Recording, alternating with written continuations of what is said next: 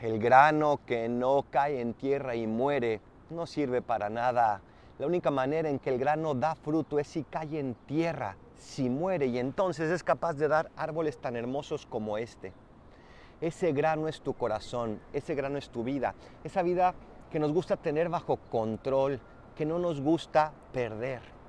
Pero la única manera de ganarla es precisamente entregándola. ¿Dónde quiere Jesús que tu corazón se siembre? ¿Dónde quiere que dé fruto?